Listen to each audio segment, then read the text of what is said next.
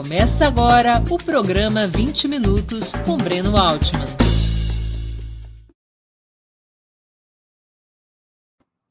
Bom dia. Hoje é 30 de março de 2022.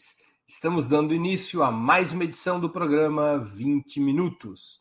Nosso entrevistado será José Sérgio Gabrielli, presidente da Petrobras durante os governos Lula e Dilma entre 2005 e 2012.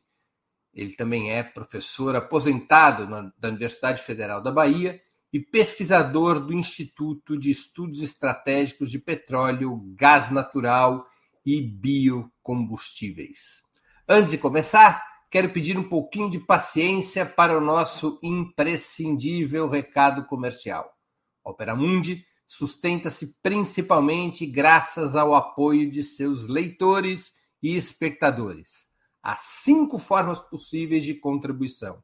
A primeira delas, você pode se tornar assinante solidário de Opera Mundi, nosso site, com uma colaboração mensal permanente. Basta acessar o endereço operamundi.com.br barra apoio. Eu vou repetir, operamundi.com.br barra apoio.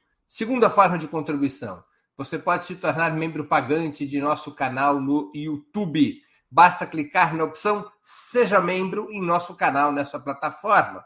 E nesse momento, essa opção está diante dos seus olhos e escolher um valor no nosso cardápio de opções. Terceira forma de contribuição.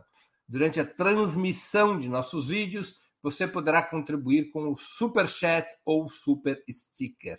Normalmente, apenas as perguntas acompanhadas pelo Superchat ou feitas por membros pagantes de nosso canal no YouTube são lidas e respondidas durante os programas ao vivo. Quarta forma de contribuição. Se você estiver assistindo o programa depois da sua transmissão, nossos programas gravados, poderá contribuir com a ferramenta Valeu, valeu demais, estipulando um valor da sua vontade e possibilidade. Quinta forma de contribuição. A qualquer momento você poderá fazer um Pix para a conta de Opera Mundi, de qualquer valor que julgue adequado. Nossa chave nessa modalidade, nossa chave no Pix é apoie.operamundi.com.br. Eu vou repetir: apoie.operamundi.com.br. A nossa razão social é última instância editorial limitada. Além dessas cinco formas de colaboração, Lembre-se sempre de dar like, de clicar no sininho e de compartilhar nossos programas com amigos e em seus grupos. São ações que aumentam nossa audiência e engajamento, ampliando também nossa receita publicitária, tanto no site quanto no YouTube. Lembrem-se, saco vazio não para de pé. A tua contribuição é fundamental para o sustento e o desenvolvimento de Ópera Mundi. Bom dia, Gabriele. Muito obrigado por aceitar nosso convite. Uma honra ter sua presença novamente no 20 Minutos. Bom dia, Breno. Bom dia, ouvintes. É uma honra para mim estar aqui com vocês. Gabriele, ao nomear Adriano Pires como novo presidente da Petrobras, Bolsonaro dá algum passo para mudar a política de preços ou está preparando a privatização da Petrobras, como circula pela imprensa nos últimos dois dias? Olha, eu acho que a indicação do Adriano ela, ela é uma indicação que mostra um pouco as contradições do governo Bolsonaro. Dizer, o Bolsonaro tem falado em reduzir o, o preço dos combustíveis e a, a Petrobras tem uma contribuição a dar nessa redução dos preços dos combustíveis, sim. Porém, o, o, o, o, Adriano ele é uma pessoa de pensamento ultraliberal, sempre foi uma pessoa que defendeu a paridade dos preços de importação para os derivados do petróleo, sempre defendeu a privatização da Petrobras, sempre defendeu o papel das empresas internacionais para o setor de petróleo. Portanto, para que ele seja o instrumento de fazer essa mudança, ele vai ter que mudar radicalmente o pensamento dele, conhecido há 30 anos na atividade de consultoria que ele tem no mercado.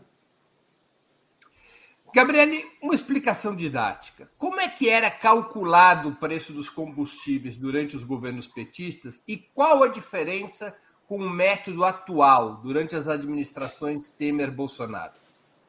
Olha, a, o primeiro elemento importante é considerar a situação do mercado. Dizer, é, no nosso tempo, o Brasil era exportador de gasolina, importador de óleo diesel e importador de, de, de, de, de gás de cozinha. Porém, nós estávamos com as refinarias operando a 92, 93, 94% de capacidade. Então, nós estávamos com a refinaria brasileira operando a toda velocidade.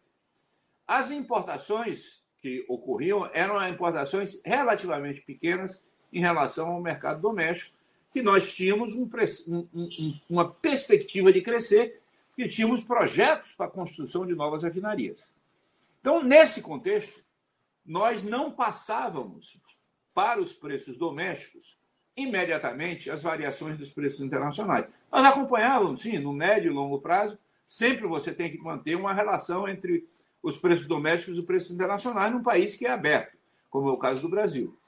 Mas nós não precisamos passar todos os dias a variação é, especulativa que ocorre nos preços internacionais. A grande diferença que ocorreu a partir de 2016 foi que, a partir de 2016, os preços passaram a ser ajustados praticamente instantaneamente, toda vez que tinham qualquer variação no preço internacional. Além do que, a escolha dos referenciais às vezes não eram as escolhas que refletiam, de fato, a, a, a, movimentação real das importações brasileiras.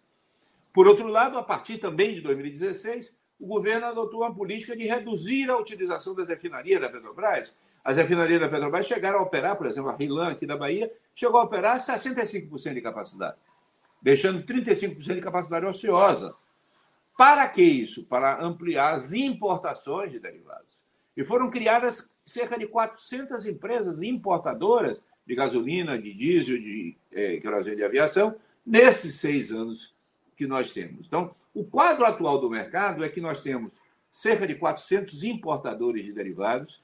As refinarias da Petrobras voltaram, é claro, voltaram a operar com mais capacidade a, a, a, no final agora de 2021 ampliou-se, sim, de fato, a utilização da refinaria brasileira, e você tem, é, apesar disso, um, uma importação de cerca de um quarto da gasolina brasileira é importada hoje, cerca de um quarto do diesel brasileiro é importado e cerca de um terço do, GLP brasileiro é importado.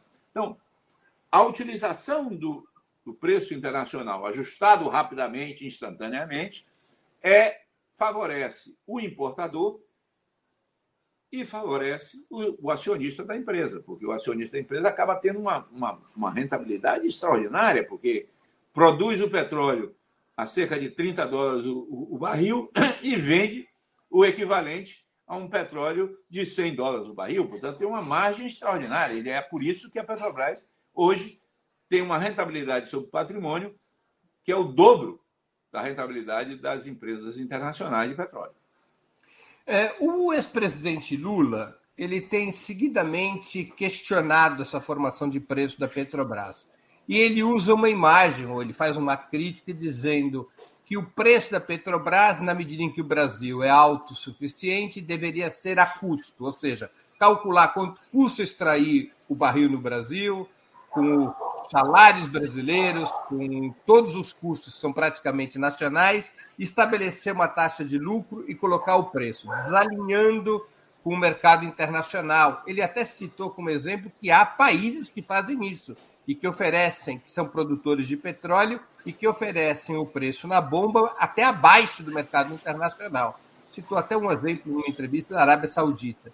Era assim que era calculado durante os governos Lula e Dilma? o preço era calculado com base nos custos reais? Não, é evidente, os preços continuam sendo calculados nos custos reais até hoje. Quer dizer, a lucratividade da Petrobras vem exatamente disso, porque a, o cálculo da, do custo da matéria-prima utilizada na refinaria é um cálculo do custo real brasileiro. Então, o que vai fazer é que a margem de lucro é maior ou menor. Entendi. Tá certo? Então, o, toda vez você calcula o custo real. Quer dizer, o custo de transferência, é, você faz um cálculo chamado de preço interno de transferência, que é um, uma simulação do preço internacional apenas para mensurar o, o, o lucro do, do, setor de abastecimento, diferente do lucro de produção de petróleo. Mas, ah, no ponto de vista corporativo, do ponto de vista da contabilidade da lucratividade, você calcula o custo e, e, e você vende pelo preço que você. E esse, esse preço dá a margem. O que é que Lula está falando? Lula está falando em abrasileirar o preço do petróleo. Ao meu ver, o que ele quer dizer com isso é que nós temos que levar em conta essa realidade. Quer dizer, a produtividade do pré-sal é extraordinária. Nós hoje somos o pré-sal brasileiro, é o, o, segundo custo menor é, é do mundo em termos de produção de petróleo. Nós só perdemos para algumas áreas da Arábia Saudita em termos de custo de extração do petróleo. Então, a produtividade é gigantesca. Nós temos poços do, do pré-sal produzindo 64, 65 mil barris por dia. Tá certo? Que é uma coisa extraordinária de produtividade. Qual é o custo do barril brasileiro? Olha, o custo de extração hoje está abaixo de 5 dólares. Se você colocar em cima desse custo de extração os impostos e participações governamentais, você bota mais 12 dólares aí.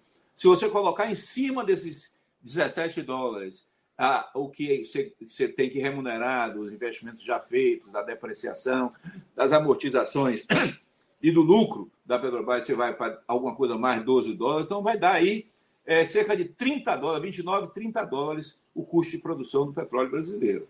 Por barril. Por barril. E Por... aí você, você tem que botar em cima disso o custo do refino, que vai dar aí em torno de 5, 6 dólares, vai para 35, 35, 40 dólares. Quantos litros tem um barril? 159 litros. Quer dizer, se nós dividirmos, quanto que você falou com o custo de refino, vai a quanto? 50 dólares? Vai a 40 dólares. Se nós dividirmos 40 dólares por 159, é o custo do litro da gasolina. Exatamente. Agora, evidentemente que ninguém vende, nem você vende o, o, a publicidade do, do Opera Mundi pelo custo, né? Claro. Então, ninguém vende pelo custo. Você vai ter que ter, botar uma margem de lucro aí nesse negócio. Porque, inclusive, tem que remunerar investimentos que são fundamentais. Nós não podemos pensar em solução mais definitiva para o preço de combustível se aumentar a refino no Brasil, por exemplo. Então, nós estamos num limite de capacidade. O problema no brasileiro não é de um maior apagão de combustíveis, uma maior crise de combustível, porque a economia brasileira está parada há seis anos, não cresce há seis anos. Se ela voltar a crescer, qualquer coisinha aumenta o consumo de gasolina, aumenta o consumo de QAV, aumenta o consumo de gás de cozinha, aumenta o consumo de diesel, aumenta o consumo de derivados, porque derivado é intensivo, a, a, a, o crescimento econômico, em particular o crescimento econômico com inclusão social, é intensivo no uso de derivados. O Brasil poderia ser autossuficiente em eh, voltar a ser autossuficiente eh, em petróleo e todos os seus derivados? Olha, o Brasil é autossuficiente em petróleo. Hoje nós exportamos, chegamos a exportar, o Brasil chegou a exportar cerca de um milhão de barris por dia em 2021, dos quais, é importante chamar, a grande parte foi exportada pelas empresas internacionais que não têm refino no Brasil, que exportaram com uma lucratividade extraordinária, porque produzem... Elas compraram da Petrobras? Não, elas produziram. Elas ah, produziram. Elas são uhum. sócias da Petrobras. Claro. Elas são sócias da Petrobras e a parcela delas, elas venderam para o mercado internacional sem pagar imposto nenhum sobre exportação. Tá certo? Então, é uma lucratividade extraordinária. É, é, então, nós somos autossuficientes em petróleo. Nós não somos autossuficientes em derivados. Para nós sermos autossuficientes em derivados, nós temos que ampliar a capacidade de refino. Nós temos que construir nova refinaria no, ou novas refinarias no Brasil. Coisa que foram suspensas a partir de 2014. Nós tínhamos um projeto de fazer cinco novas refinarias. Esse, cinco, esse projeto de cinco novas refinarias foi abortado. E hoje se fala apenas em duplicar a refinaria Abreu Lima, que é uma refinaria que nós concluímos em 2014. Com a situação atual, nós poderíamos ser levados a uma situação de escassez de petróleo? Se nós, de petróleo, não. De derivados, perdão. Derivado. De derivados, sim. Se nós crescermos, vamos supor que o Brasil volte a crescer a partir de 23. Tá certo? Se nós crescermos qualquer 1%, vai ter um crescimento de 1% da demanda, no mínimo, de 1% da demanda de derivados. E aí isso significa que, dada o fato que nós estamos utilizando 92%, 93% da capacidade instalada, e essa capacidade instalada, tecnicamente, não pode passar de 95%, 96%, nós temos aí uma, uma possibilidade de crescer, em termos médios, 4% a 5%. é, da, da oferta brasileira de derivados. Portanto, qualquer crescimento que nós tivermos vai bater, vai, vai ter que importar. Vai ter que importar. É, hoje, há algum estudo que aponta qual que poderia ser o preço hoje da gasolina, mudando os critérios e fazendo com que a taxa de lucro da Petrobras fosse a média do mercado mundial? Não, isso pode ser feito, mas isso é tão, tão arbitrário quanto o PPI. Quer dizer, o PPI não é, não é uma regra técnica, é uma escolha. É uma escolha de política de preço. Você também pode escolher uma política de preço de é, arbitrar uma taxa média de lucro e, a partir daí, você é, calcular um preço para o mercado. Mas isso é arbitrário tanto quanto. É uma escolha. O governo, que é acionista majoritário da Petrobras tem o poder de alterar a metodologia de preços da Petrobras numa só canetada? Não. Numa só canetada, não. Ele teria que ter uma aprovação pelo Conselho de Administração da Petrobras de uma mudança na estratégia da empresa, colocando, retomando aquilo, aliás, que é histórico, de que a Petrobras tem uma responsabilidade com o abastecimento nacional, que esse abastecimento nacional teria que ter levar em conta é, é, os custos nacionais, teria que definir um pouco alguns, algumas políticas de setoriais importantes, sem definir a, a operação, porque a, a responsabilidade da operacionalização dessa estratégia é da diretoria da empresa, mas o conselho de administração pode sim redefinir a estratégia. E aí a Petrobras vai se ajustando a isso. Além disso, é necessário fazer algumas mudanças na legislação extra-Petrobras você tem que fazer uma mudança na política nacional de abastecimento, isso envolve decisões do CNPE e, e algumas decisões legais aprovadas pelo Congresso Nacional, isso envolve uma mudança também no comportamento de órgãos reguladores como o CAD e a CVM, porque o CAD e a CVM estão exorbitando as suas funções numa, num setor que é constitucionalmente monopólio da União. O que, que eles têm feito que exorbita das suas funções? Não, por exemplo, o refino está dito lá de forma clara na Constituição que o refino é um monopólio da União, que pode conceder a utilização da refinaria a empresas privadas e públicas. Se é monopólio da União, como é que você pode ter um órgão como o CAD que quer que o, o, o refino seja analisado como um, um, um setor competitivo, como uma banca de revista? Tá certo? Então, o CARI faz ameaça e sequer vai a julgamento, porque a Petrobras antecipadamente fez um acordo com o CARI para vender as refinarias. A privatização da BR Distribuidora e de refinarias tem, então, repercussão sobre a política de preços da Petrobras? Claro, porque sem você ter uma distribuidora, você dificilmente consegue. Nós temos no Brasil cerca de 42 mil postos de gasolina, né? postos de gasolina, diesel, etc. É, esses 42 mil postos de gasolina são geralmente microempresas. Eles são, é, eles são franquias das distribuidoras e eles têm, têm por exemplo, os postos que você pensa que está colocando é, Petrobras hoje, um posto chamado Petrobras, você não é mais Petrobras. A Petrobras não tem nada a ver mais com isso, porque a BR Distribuidora virou uma empresa 100% privada, já. Portanto, é, mas você mantém lá por um acordo de, de, de, de marcas usa o, usa o nome da Petrobras. Agora, a, a, a, a, forma em que a, a, as empresas se relacionam nesse tipo de, de questão exige um pouco a competição entre as distribuidoras. Você tem uma empresa como a BR Distribuidora ligada à Petrobras, permite um certo instrumento de amortecimento das margens. Porque a, a, a, a refinaria define um preço, mas o preço da bomba vai incluir a decisão do distribuidor e a decisão do dono do posto, que não é controlado pela Petrobras. Quer dizer, a Petrobras perde o controle da formação de preço na ponta do preço. Exatamente. Antes ela exercia isso. Antes ela tinha uma capacidade de exercer isso se quisesse. Quer dizer, ela podia regular o preço em função das condições brasileiras ou das condições, Isso. das necessidades da empresa. Entendi. Exatamente. Tem uma pergunta aqui do, do José Giacomo Bacarim. Um grande abraço ao Bacarim. A valorização recente da moeda brasileira pode refletir na queda de preços dos derivados do petróleo? Pode, e deve estar fazendo. Eu acho que a Petrobras, nos últimos. É, levou 57 dias para fazer o, o, último reajuste dela. E ela fez essa, essa, essa, digamos, esse, esse período de reajuste exatamente porque a taxa de câmbio caiu. Então, a taxa de câmbio que estava em torno de R$ 5,6 por dólar está hoje em torno de R$ 4,9 por dólar, faz com que a, a, a margem de lucro em reais seja mantida, mesmo que é, é, é, os preços internacionais subam, porque com, com essa valorização você tem menos impacto sobre o preço doméstico. Então, a variação do, do, do câmbio pode afetar o preço? Pode. E ela melhora, por exemplo, também a situação da dívida da empresa, porque se a dívida da empresa é em dólar, com a diminuição da, da taxa de câmbio, a, a dívida em dólar convertida em reais passa a ser menor. Gabriele, pergunta a Fátima Simões. Gostaria de saber se as empresas que exploram nosso petróleo e não recolhem impostos foi decisão do golpista Temer. Ela deve ter não... os impostos de exportação, né? Não, imposto de exportação nunca teve. É.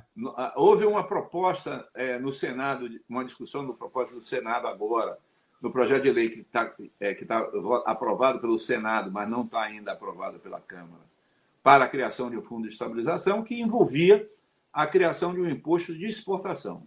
Isso não passou no, no Senado. Então, às vezes, as pessoas querem apresentar proposta e, e a realidade política se impõe e derrota quem apresenta a proposta, né, Breno? às vezes o Congresso é, é duro na representação do, da classe dominante. Né? É... Agora, se ela está se referindo ao repetro, que é um, um, um, um regime, um regime é, tributário que facilita a importação de equipamentos, de sondas, de, de plataformas, etc., isso vem de algum tempo. O que o governo Temer fez foi renovar por 20 anos mais esse sistema que acaba estimulando a utilização de equipamentos externos e desestimula a indústria nacional. Ceci Vieira Juruá pergunta: quem autorizou a tal metodologia PPI de 2016 em diante?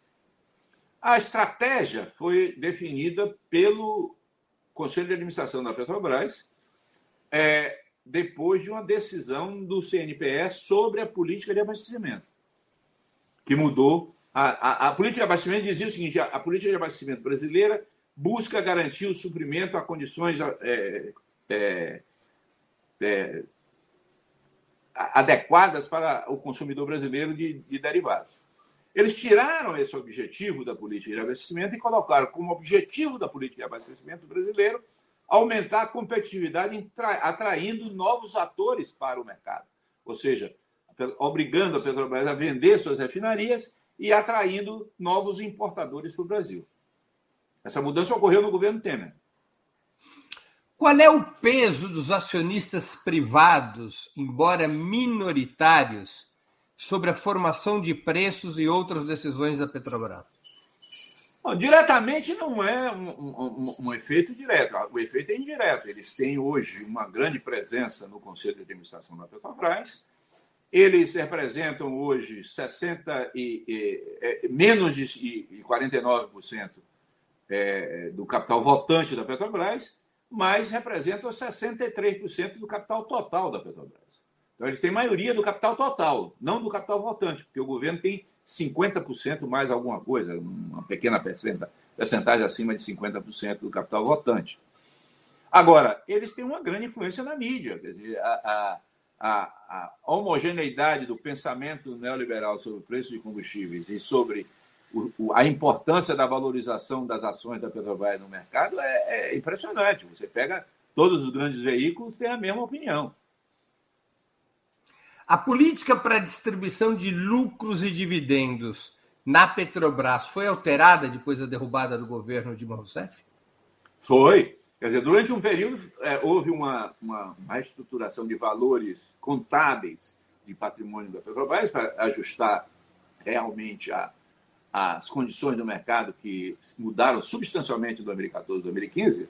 É, em dezembro de 2014, o petróleo estava a 107 dólares é, é, o barril. Em dezembro de 2014. Em julho de 2015, estava 37. é uma queda brutal desse tipo, você tem um impacto sobre a contabilidade. Além disso, a taxa de câmbio brasileiro saiu de 1,96 para 3,5 reais por dólar. Então, isso também tem um impacto. É, essas mudanças levaram a que 2014 e 2015 fossem anos complicados do ponto de vista financeiro para a Petrobras. Além disso, tinha a Lava Jato, que criou um, um pandemônio é, midiático, colocando a Petrobras como um antro de corrupção, que ela não é. A corrupção é, ela é relativamente pequena, apesar de absolutamente grande. É, ela é relativamente pequena em relação ao tamanho da Petrobras. Agora, esses dois fenômenos fez, fizeram com que a Petrobras, é, é, ao mesmo tempo, tivesse um processo de redefinição de política de preço, que foi orientada pelo, como eu disse, pela mudança na política de abastecimento do governo e pela diretoria, pelo Conselho de Administração da Petrobras, que levou a diretoria a implementar essa política a partir de 2016. Paga-se mais lucros e dividendos agora? A regra, as decisões têm Olha, você, é, o, o, que acontece é o seguinte: o, o, a Petrobras passou a ter lucro a partir de 2019. Né? 2019, 2020, ela passou a ter lucro. A proporção do lucro que vai ser distribuído de dividendos e a proporção do lucro que vai ser reinvestido na empresa é uma decisão do Conselho de Administração. Tá certo? É, é o Conselho de Administração que propõe à Assembleia para aprovar para o, próximo, para o ano a distribuição dos dividendos. Isso é uma competência exclusiva da, do Conselho de Administração e da Assembleia de Acionistas. Então, portanto, o governo tem aí total controle, porque ele tem o controle dos votos da Assembleia dos Acionistas e tem o controle é, do Conselho de Administração pela indicação dos membros do Conselho de Administração. Agora, a decisão é formalmente da empresa. Agora, se compararmos o período petista com o período pós. O nosso período, a maior parte dos lucros, e a Petrobras teve lucros altos, não é que ela teve poucos lucros, não, a Petrobras teve lucros altos. Em 2011, por exemplo, em dólar, a Petrobras teve mais lucro que em 2021, em dólar. Agora, a maior parte do lucro era reinvestida. Ela se transformava em plataforma, se transformava em equipamentos submersos, transformava em em planta de biodiesel, se transformava em planta de fertilizante, se transformava em novas refinarias, se transformava, portanto, em, em, em novos investimentos.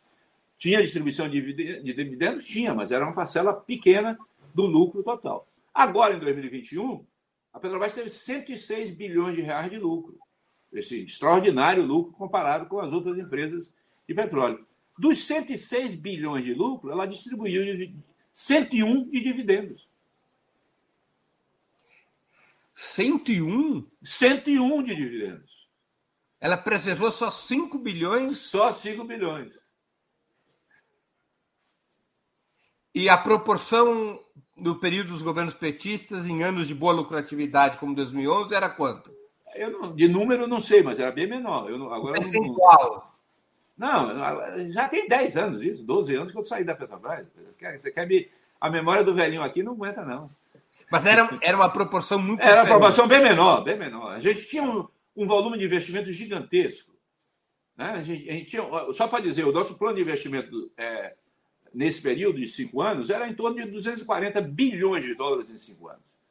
Hoje, o plano de investimento da Petrobras em cinco anos é em torno de 50. E eram investimentos com capital próprio, a partir da lucratividade? Aí você tinha um, uma grande parte desse investimento com capital próprio, gerado pela própria geração de caixa da Petrobras, e endividamento, porque com esse volume de investimento, você tinha que ter algum endividamento.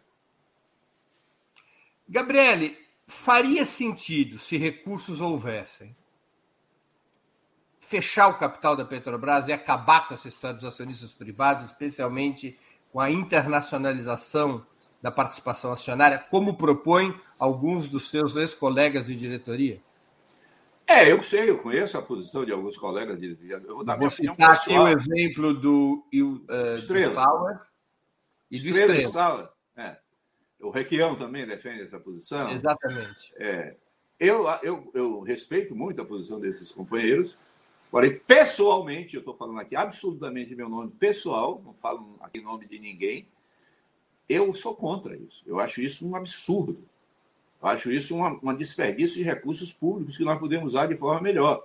Porque fazer isso significa transferir para o capital financeiro internacional um volume de dinheiro gigantesco. Nesse momento, alguma coisa em torno de 300, 250 a 300 bilhões de dólares, bilhões de reais. reais. Entendeu? Bilhões de reais.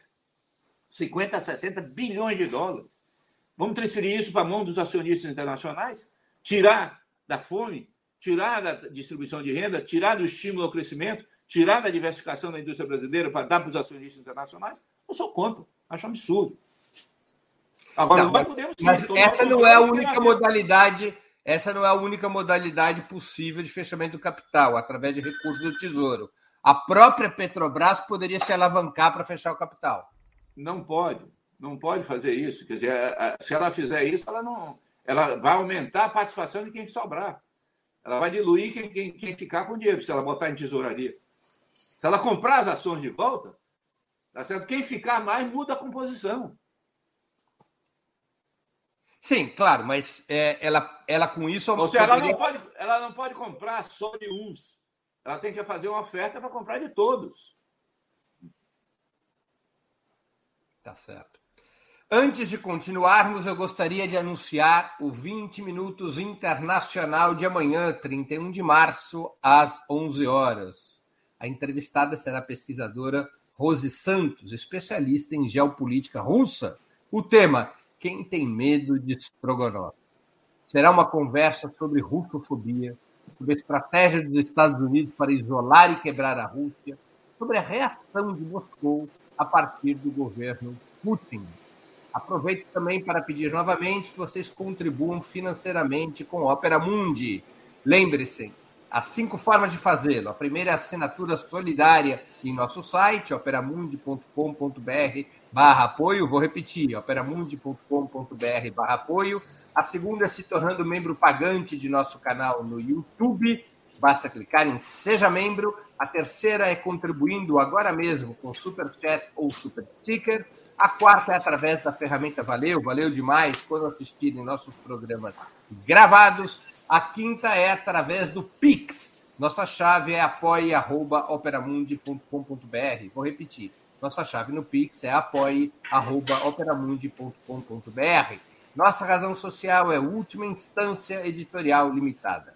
Quero também informar que estamos com uma promoção especial para quem fizer uma assinatura solidária de Opera Mundi.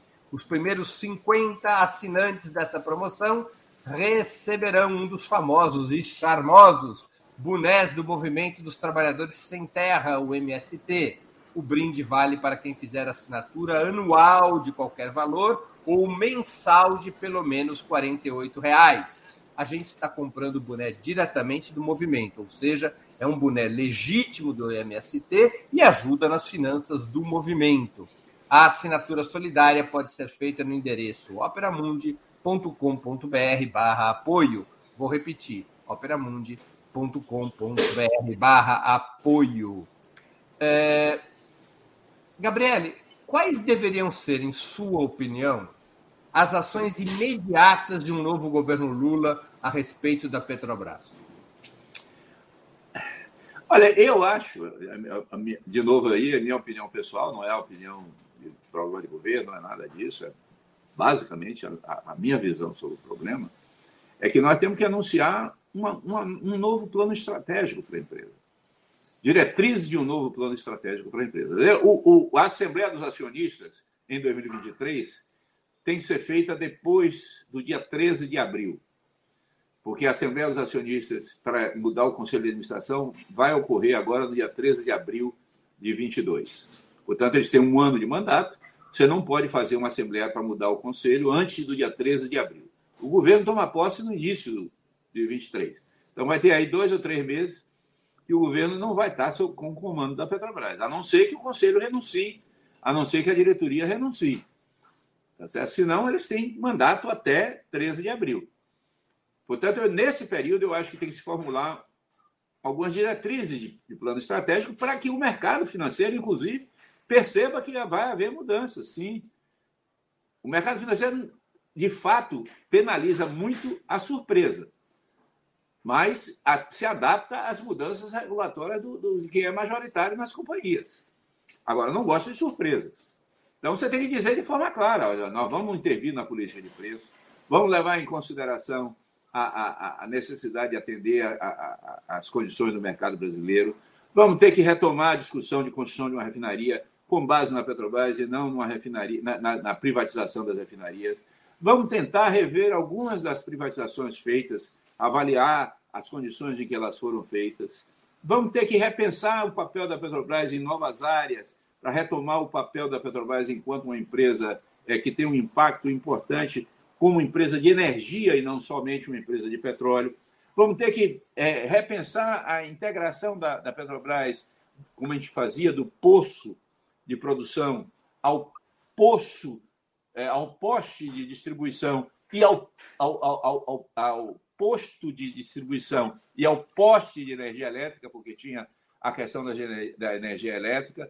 Então, nós temos que repensar a, a questão do, do gás natural e, portanto, além da Petrobras, nós temos que pensar também num conjunto de mudanças é, infraconstitucionais é, da legislação sobre mercado de gás, mercado de combustíveis, é, regulação do CAD, regulação da CVM, ANP. Então, um conjunto de ideias que precisam ser feitas nesse período. Bom, mas esse conjunto de mudanças, ele tem que objetivo? Tem o objetivo retomar o papel da Petrobras como centro do, da política energética brasileira, que é um elemento fundamental do projeto de soberania nacional. Porque nenhum país grande que tenha a condição que o Brasil tem de estar em cima da maior reserva de petróleo novo do mundo, que tem um mercado que é o, o, o décimo mercado maior do mundo de combustíveis, que tem uma empresa como a Petrobras, abre mão disso. É, uma, é um projeto de reconstrução da Petrobras um projeto de reconstrução da Petrobras num projeto de soberania nacional em que a energia é fundamental. Você não pode pensar num projeto de soberania nacional sem, sem controlar a energia. Para o cidadão comum e corrente, isso significa nova política de preços? Significa nova política de preços, nova política de investimentos, redefinição do papel da empresa na relação dela com a produção nacional e redefinição da, da, da, da, digamos, da missão da empresa em termos de deixar de ser uma empresa exportadora de petróleo cru e se transformar numa empresa integrada, é, produzindo petróleo, produzindo, atuando no setor de biocombustíveis, ampliando as energias renováveis, ampliando outras áreas de atuação e com maior integração com a petroquímica. Teria que haver uma retomada, uma reestatização da BR distribuidora nesse projeto? Eu não sei se necessariamente a, a BR distribuidora, mas a criação de uma rede. Porque a, a, uma rede de distribuição não é uma empresa é, que é dona dos postos. Ela, é, ela é, geralmente ela atua é, controlando a, infraestrutura de distribuição e criando uma rede de postos que são empresas pequenas e médias, que são donas dos postos.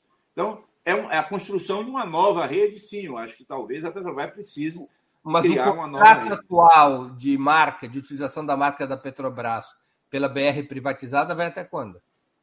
Eu acho que, pelo que está divulgado, até 2029. Agora, não impede isso. É, quando nós compramos a Ipiranga, quando a Petrobras comprou a Ipiranga, a, no governo Lula, a, nós fizemos um acordo com a Ipiranga durante cinco anos de que não haveria mudança de marca. Então, houve uma convivência aí de Ipiranga com Petrobras durante cinco anos. Isso é normal no setor de. de setor. Não, mas aqui seria o oposto. Você... É, seria o oposto, é isso que eu quero dizer. O que eu quero dizer é conviver uma nova marca Petrobras com a velha marca Petrobras na mão da Vibra é possível durante um tempo. Você não, não precisa mudar, porque é, é difícil você mudar 40, 42 mil postos ou 7 mil postos, como é o caso da, da rede PR, de um dia para o outro.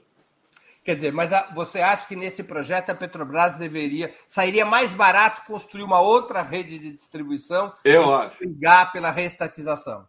Eu acho. A reestatização significa comprar as ações no mercado, você vai, vai, vai, vai beneficiar quem comprou.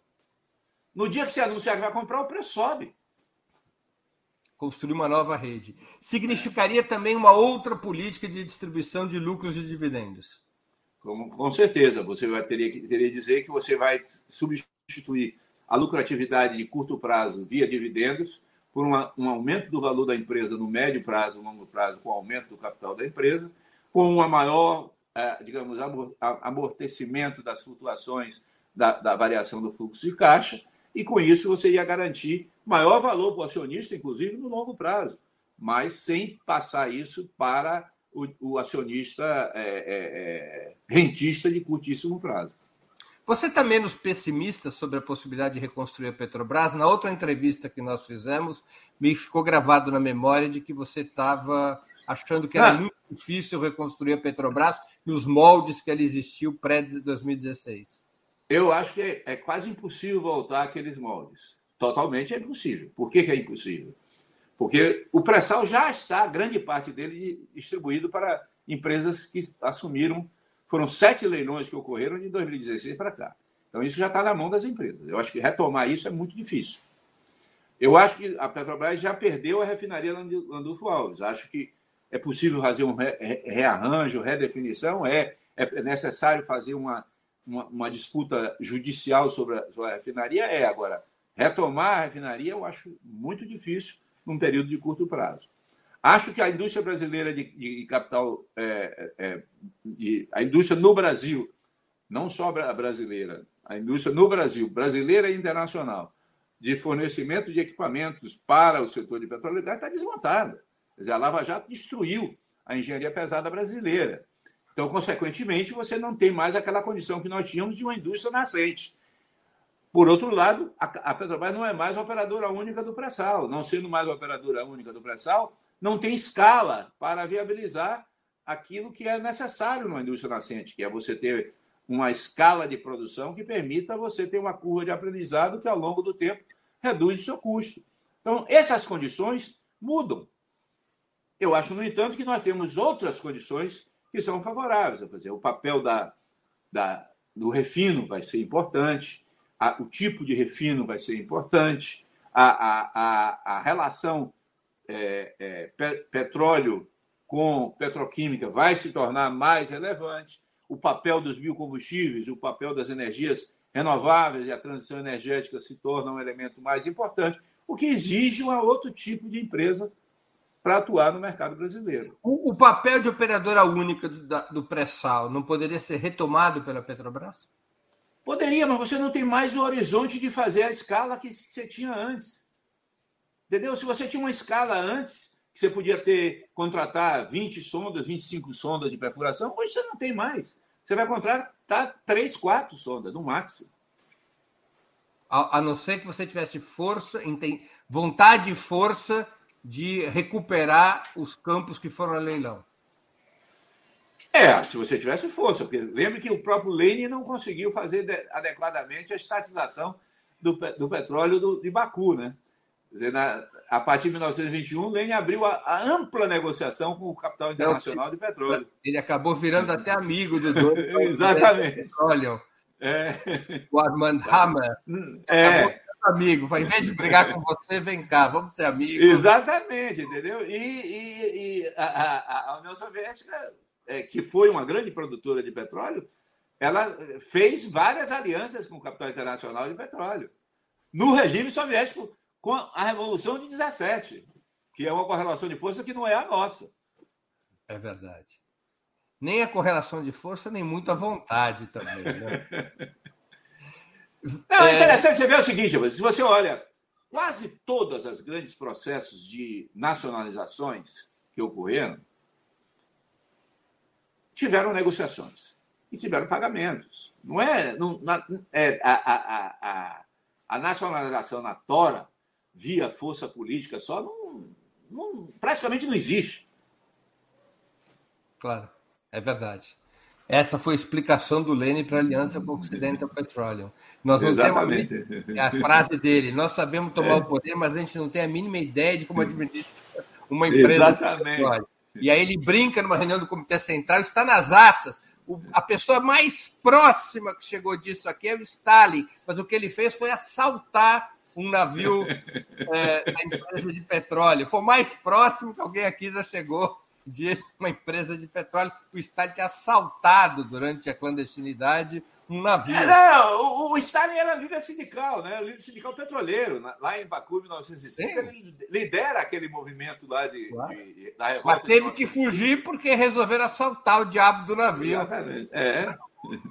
Sabe de dinheiro. Revolução é. custa dinheiro. Mais que é. petróleo. É, Gabriele, o senador Jean Paul Prates, do PT do Rio Grande do Norte, líder da minoria no Senado, está propondo, ele fez um discurso ontem, dia 29 de março, ele está propondo a fusão da Petrobras e da Eletrobras em uma só companhia estatal de energia, seguindo o exemplo da norueguesa Equinor. Qual é a sua opinião a respeito? Olha, eu respeito muito o, o senador Jean Paul, que eu acho que é uma pessoa que conhece bem o setor, ah, mas eu discordo dessa proposta de fusão da Eletrobras com a Petrobras nesse momento. Eu acho que em outro momento até pode se pensar nisso. Por que, que eu discordo? Primeiro, porque são, são duas culturas empresariais muito distintas. A cultura empresarial petróleo, Petrobras, e a cultura empresarial Eletrobras. A Eletrobras era uma empresa focada na geração. A distribuição já está privatizada há muito tempo, então a relação da, da empresa de geração com a, a, a, a, distribuição ela é um tipo de relação. A Eletrobras ela é uma empresa é, que trabalha muito em forma de holding, portanto, tem uma relação com geradoras locais é, muito fortes que não é o caso da Petrobras. A Petrobras é uma empresa é, que opera, que trabalha, que integra e que ela tem que ser integrada, porque esse é o modelo dominante na, no mercado. Tá certo? É um, é modelo, a, a, empresa integrada que produz petróleo, refina petróleo, distribui petróleo e vende petróleo e derivados, é o modelo. Então, se pegar uma empresa integrada e juntar com uma empresa que é fortemente geradora, eu acho que cria problemas do ponto de vista de gestão. Estou falando só do ponto de vista da gestão. Do ponto de vista da correlação de forças, eu acho que essa fusão pode facilitar a privatização e não melhorar a, a, a atuar dessa maneira. Então, portanto, pessoalmente, eu, eu acho que é uma ideia que pode ser pensada num outro momento, mas nesse momento ela é inadequada. Por que, que poderia facilitar a privatização? Porque na medida que você colocar as duas empresas como uma empresa única, você vai colocar o, o capital sobre o mesmo. O, é, as ações vão ser é, no mesmo lugar. Então, se você fizer uma operação como está previsto a privatização da Eletrobras, que é como foi feito com a BR Distribuidora, que é você vender o controle da empresa no mercado, você vai ter aí, primeiro, uma, uma grande pressão do mercado financeiro de comprar, e segundo, que com um, um tiro só você mata dois coelhos. Tá certo. O Lucas Brasil pergunta: qual é o papel da Petrobras na parceria com a Braskem? E ele ah. completa a pergunta: a Braskem Indústria Petroquímica ainda é de capital nacional? A Braskem ainda é uma indústria brasileira, porque a, a, o controle da Braskem é dividido entre a Petrobras, que tem, se eu não me engano, 47% da, do capital da Braskem, e a Odebrecht, que chama-se Novo, Novo, Novo Nor, que é, a, que é o outro controlador da, Petrobras, da, da Braskem. Tanto a Novo Nor como a Petrobras querem vender suas ações. Hoje saem notícias no mercado que há um modelo aí semelhante ao que aconteceu é, na Rússia. Você que conhece bem a Rússia, é, Breno, aconteceu na Rússia é, logo depois da queda do, do, do regime soviético. Dizer, o que aconteceu lá foi um programa é, feito pelos burocratas e sob estímulo do mercado financeiro é, russo, que é, precisava ter é, é financiamento para o Estado, e aí levou os bancos a emprestarem ao governo com base na garantia de ações das empresas petrolíferas. Só que todo mundo sabia que o governo não ia pagar de volta. E isso cria, tinha uma cláusula que, em dois anos, se o governo não pagasse, esses bancos poderiam fazer leilões com as ações e havia uma privatização a, a preço de, de, de, de xepa é, das ações da Petrobras. E foi assim que... Foi abaixo da xepa. Abaixo da xepa, né? Quer dizer, porque aí Kordokovsky, Bereskovsky e vários oligarcas... Chernobyl, que era primeiro-ministro, é, virou o dono da Gazprom. É. Primeiro-ministro virou dono da Gazprom. da Gazprom. Exatamente. Então, esse processo que aconteceu lá esse modelo está sendo inspirador da, da Braskem. O que eles querem fazer agora é a, o BTG Pactual compra a dívida da Odebrecht,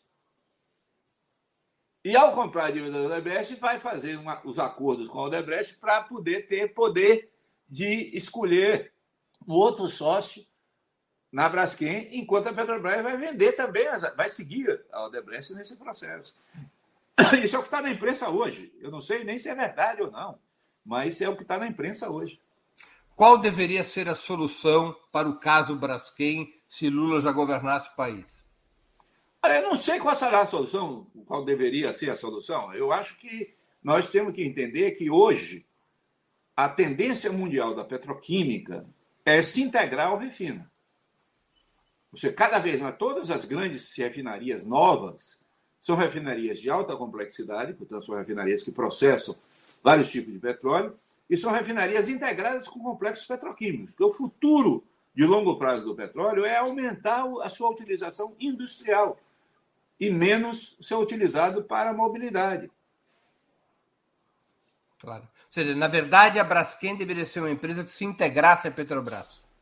Eu, não, não necessariamente integrar com propriedade. Eu acho que não necessariamente precisa ser parte da Petrobras. Agora, você tem que ter integração, sim, na, na, na, nas, nas novas refinarias, com mais, mais, mais, mais integração com, com a petroquímica. E, para isso, ter uma, uma participação da Petrobras relevante na Braskem é importante.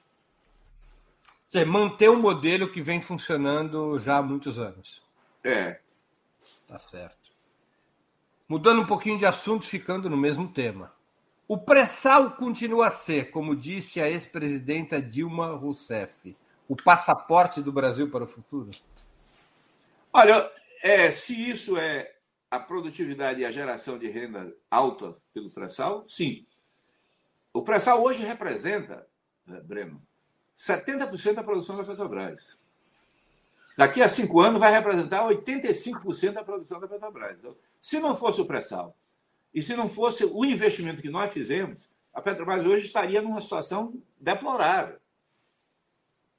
Então, nesse sentido, o pré-sal ele é fundamental, porque a produtividade do pré-sal, apesar de que Carlos é, Sardenberg, do, da, do, da, da CBN, do Globo, de Amília Leitão, o próprio Adriano Pires terem dito que o pré-sal era inviável, Está comprovado que o pré-sal era altamente viável, produtivo e fundamental. Então, nesse sentido, ele era um passaporte para o futuro.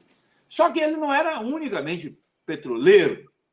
Dizer, havia um conjunto de ações feitos no conjunto de leis que foram aprovadas em 2010 que envolviam a criação de um fundo social que utilização, utilizava as rendas do petróleo para fazer uma revolução no financiamento educacional brasileiro, que teria um impacto transgeracional gigantesco. Havia uma política de conteúdo nacional que você fazia com que a, a, escala de compras da Petrobras possibilitasse você montar uma indústria naval no Brasil, montar uma indústria de, de equipamentos submersos, criar uma indústria de engenharia pesada no Brasil que está desmontada. Você tinha a, a, a, utilização da velocidade de novos leilões atrelada à capacidade de crescimento da indústria brasileira de fornecimento, o que fazia com que houvesse um controle nacional da oferta de derivados, que, de oferta de petróleo, que estaria junto com a criação de novas refinarias que atenderia o crescimento brasileiro. Então, portanto, você tinha uma soberania nacional sobre a utilização dessa reserva. Nós não temos mais soberania sobre isso. Nós tivemos agora uma visita de uma missão de alto nível do Exército americano, das Forças Armadas Americanas, para reunir com a Petrobras e com o governo brasileiro para aumentar exportações de petróleo para substituir o petróleo russo que está sendo tirado na guerra na Ucrânia. Ah, o, o, o, ministro do Exército brasileiro foi receber ordem do Pentágono há, há duas ou três semanas atrás. Então, nós estamos aí com é, uma perda de soberania de, total. Desmontamos o, o Fundo Social é, tiramos a, a operação única do pré-sal, desmontamos a indústria nacional, portanto, o passaporte do futuro ficou potencial. Não se, não se efetivou. O que, que dá para reconstruir? O Fundo Social dá para reconstruir? Olha, eu acho que dá para se repensar no Fundo Social. Você tem a PPSA, que é uma empresa 100% estatal, que, aliás, eles querem vender também, a Petrobras e o governo querem vender a PPSA que é uma empresa que é, ela administra as receitas e as, as rendas da, do governo do, do, do petróleo do pré-sal. Esse PPSA pode fazer, ser uma, uma empresa que pode ser um embrião de recomposição é, do fundo social. Além disso, você tem as novas contratos de partilha de produção. Só para explicar para a audiência, o fundo social era baseado no pagamento de impostos do pré-sal. Não só impostos.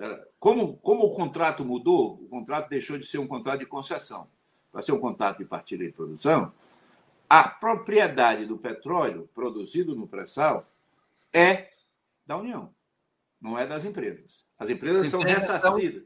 Elas são, ressarcidas, são contratadas. É, elas são contratadas e, e elas oferecem, no contrato, elas oferecem uma parcela do lucro para a União.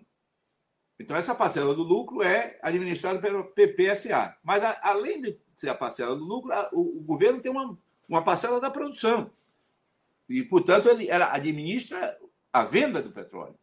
Ela tem receita vinda da venda do petróleo que pertence à União. Então, o fundo social era impostos mais lucros, parte dos lucros. Parte dos lucros, inclusive os dividendos da União para vindos do petróleo. Isso daria para reconstruir num novo governo Lula. Isso dá para reconstruir um novo governo. Do mesmo tamanho, tamanho menor? Um pouco menor, evidentemente, porque não tem mais a escala que você tinha antes. O problema da escala afetaria isso também. Claro. É... Gabriele, a substituição dos hidrocarbonetos por fontes limpas de energia poderia afetar o valor do pré-sal e a possibilidade de suas reservas perderem, levando as suas reservas a perderem impacto no financiamento do desenvolvimento brasileiro? Olha, esse é um, um outro mito que nós temos que desmontar. Dizer, o, o, o Paulo Guedes diz que a Petrobras vai perder valor porque o, o petróleo vai virar um mico debaixo dos fundos do mar, porque não vai valer nada. Eu vou fazer conta. Dizer, o consumo mundial de petróleo hoje é, contas redondas, 100 milhões de barris por dia. Número redondo, não é exato, é 96, 97, mas vamos botar 100 milhões de barris por dia fazer conta redonda. Todo ano, por fenômenos naturais, essa produção declina de 4 a 5 milhões de barris por dia por ano. Portanto, todo ano, para manter os 100 milhões de barris, você precisa é, acrescentar 4 a 5 milhões de barris novos de produção por ano. 4 a 5 milhões de barris novos de produção é praticamente o dobro da produção brasileira hoje. Por ano, por dia. Tá certo? Então, se nada crescer, você vai precisar de duas vezes a produção brasileira por ano, por até 2050, 60 com certeza.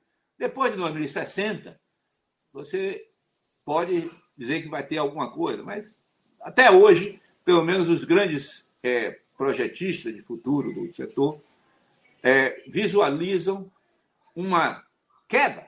Sim, vai ter uma queda do petróleo? Vai. Vai ter uma queda do gás natural na matriz energética? Vai. Essa queda vai ser de quanto? Hoje, petróleo é 37% das fontes primárias de energia. 37%. As estimativas são que em 2050 isso vai cair mas vai cair para 27, 28%. Ainda vai ser grande. Porque 100 milhões de barris consumido hoje é com o produto de hoje. Você acha que o produto mundial vai ficar o mesmo?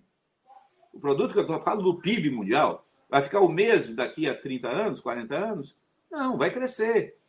Você acha que a inclusão social dos pobres da África, dos pobres da América Latina, dos pobres da Ásia, vai diminuir ou vai aumentar? Provavelmente vai aumentar a inclusão. Pobre consome combustível mais do que rico. Portanto, vai aumentar a demanda. Então, mas eu estou raciocinando sem aumento, aumento de demanda. Portanto, por até 2060, 2070, pelo menos, você não tem a menor chance de dizer que o petróleo vai acabar no mundo. Porque a tese do Paulo Guedes é para justificar colocar à venda todo o petróleo possível para. O mais rápido possível. Para fazer caixa para os acionistas. Exatamente. Não, isso, isso, isso expressa no modelo que ele quer fazer com a PPSA. A PPSA, que é a, a, a petróleo, a, pré, a, petróleo pré-sal do Brasil, quer dizer, é uma empresa é, 100% do governo brasileiro que administra a renda do governo é, é, no pré-sal. Ele quer vender essa empresa.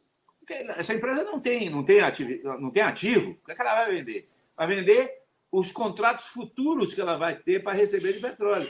Então, ele quer antecipar a venda futura do petróleo. Para isso, evidentemente, que o mercado vai fazer uma taxa de desconto. E esse desconto vai ser menor do que vai ser a rentabilidade real. Então, você vai isso, com isso, você vai passar para o setor privado um valor que seria a riqueza do povo brasileiro. Perfeito.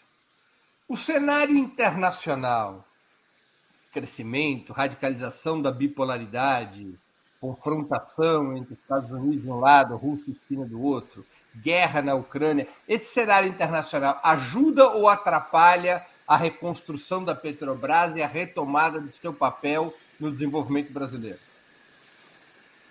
Olha, a, a crise Rússia. O Brasil sempre se deu bem com guerras, né? As guerras sempre ajudaram é, a economia brasileira. A, a, a, a, guerra, por exemplo, como eu disse, os Estados Unidos está fazendo um movimento é, de isolamento da, da Rússia.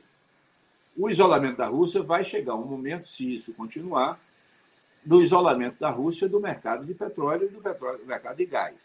Quais são os efeitos disso sobre o Brasil? Os Estados Unidos estão atuando agora de uma maneira, é, no Brasil, esperada, sem, sem nenhuma surpresa, mas em relação à Venezuela e ao Irã, surpreendente, porque os Estados Unidos agora quer ser o amiguinho da Venezuela e do Irã para que a, o Irã e a Venezuela substituam a Rússia no mercado internacional de petróleo pesado. Tá certo? E precisa disso, porque senão vai ter uma crise na Europa, particularmente na produção de diesel. Então, desse ponto de vista, você vai ter, digamos, uma pressão para o Brasil exportar mais, mais petróleo e não produzir derivados aqui. Por outro lado, com a crise do diesel. Isso não é bom para um projeto estratégico. Não é bom se você quiser ampliar a utilização do petróleo no mercado brasileiro, ampliando o refino brasileiro. Por outro lado, o diesel,